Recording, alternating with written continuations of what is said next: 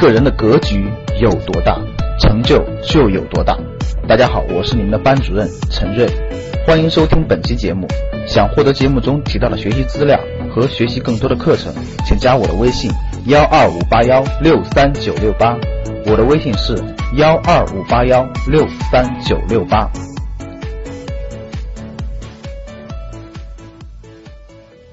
每年的金秋时节，特别是国庆节前后，各大财富榜单就陆陆续续要推出了。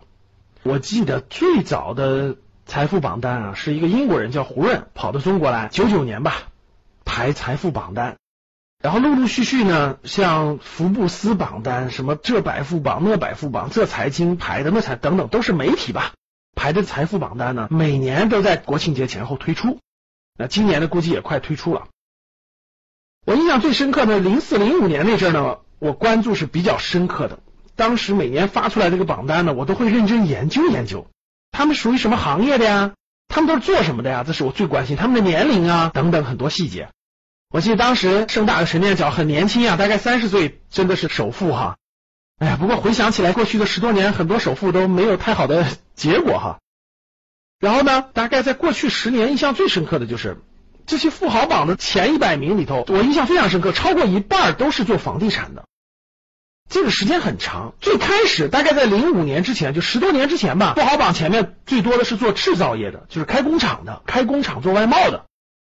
后来呢，从零五年一直到过去的十几年吧，房地产富豪就越来越多，都是搞开发商的。我记得我就。特别想，我说什么时候对开发商少一点，搞房地产的少一点，新兴行业的多一点呢？其实当时对新兴行业呢也不是特别明确，但至少知道是跟互联网相关的呀，跟服务业相关的。记得我零七零八年的时候我就说，怎么新行业多着？其实现在回想一下，啊，看来大趋势的改变是很难的哈。当时要是继续顺着潮流走，做房地产也挺好啊。回想一下，也是十年以前的事情了。那现在大家陆陆续续，最近五年大家可以看得出来，富豪榜上做房地产的比例、开发商的比例已经在最近两三年越来越低、越来越低了。科技富豪越来越多、越来越多了，可以说是围绕科技、围绕新兴行业的增量是非常之快的。围绕房地产的富豪在逐渐降低、逐渐降低。有时候想想，关注这个富豪榜干嘛呢？我记得想起有一句励志的话，是吧？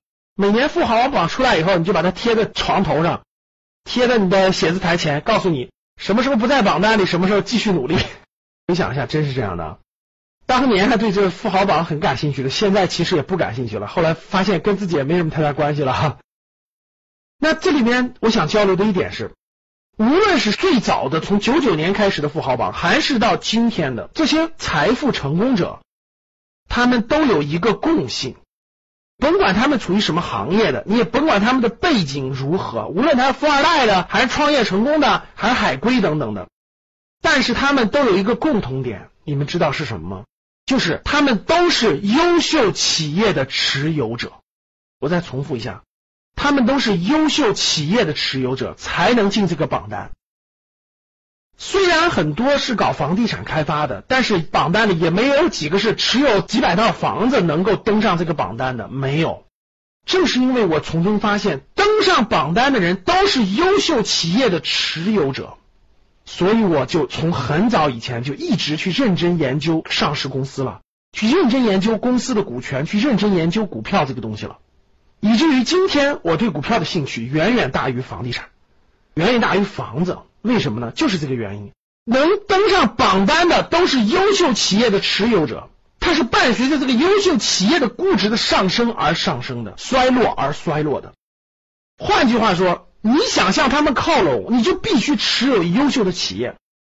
如果你不创造一个优秀的企业，那你就要通过市场去慢慢买进优秀企业的一小部分，让他带你成为财富的成功者。道理就是这么简单的，就是这么明了的。所以换句话说，如果你不去认真研究这些企业，不对公司的估值，不对公司做更深刻的了解的话，我觉得你会离这个榜单越来越远。虽然我们登上榜单的概率几乎为零，现在也不抱什么希望，但是我们作为一个财富的成功者，作为财务自由来说，作为投资来说，了解企业。不能作为他的大股东，作为他的小股东，作为他的持有者，这都是你向财富靠拢的真正的捷径之一。当你看到我所看到的世界，你将重新认识整个世界。这就是财富排行榜里的秘密。谢谢大家。想获得更多投资理财、创业、财经等干货内容的朋友们，请加微信幺二五八幺六三九六八及我们的 QQ 交流群六九三八八三八五六九三八八三八五。Cause